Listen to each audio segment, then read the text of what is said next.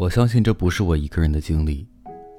傍晚时分，你坐在屋檐下，看着天慢慢的黑下去，心里寂寞而凄凉，感到自己的生命被剥夺了。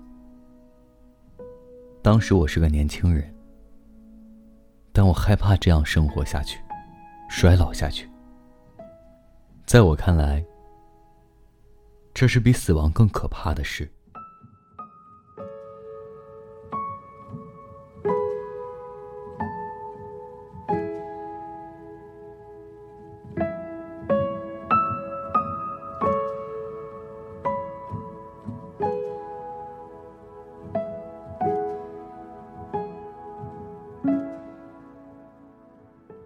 今日连载。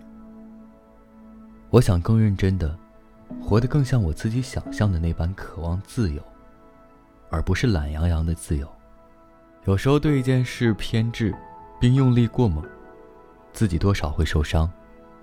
待事情缓和，内心平静之后，再去想着自己偏执的样子，会觉得可笑，并伴有后悔。